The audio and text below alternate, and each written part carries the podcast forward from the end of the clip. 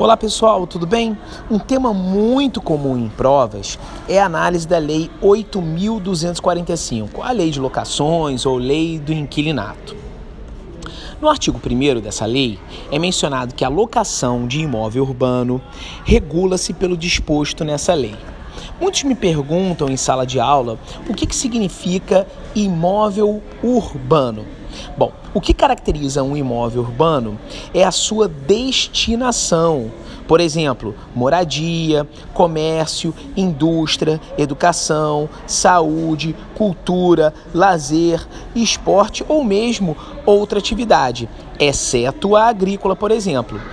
O que caracteriza o imóvel urbano não é a sua localização física, pessoal, e, sim, e sim a sua destinação.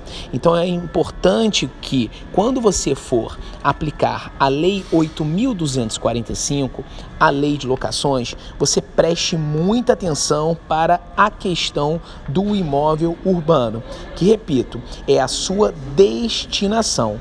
E aí segue o parágrafo único do artigo 1 dizendo: continuam regulados pelo Código Civil e pelas leis especiais as locações, porque a gente tem as locações no Código Civil, de imóveis de propriedade da União, dos estados, dos municípios, de suas autarquias e fundações públicas, de, de vagas autônomas de garagem ou de espaços para estacionamento de veículos, de espaços destinados à publicidade, em apartes hotéis, é, em aparte hotéis, uh, hotéis residências ou, que, ou equiparados, assim considerados aqueles que prestam serviços regulares a seus usuários e, como tais, sejam autorizados a funcionar.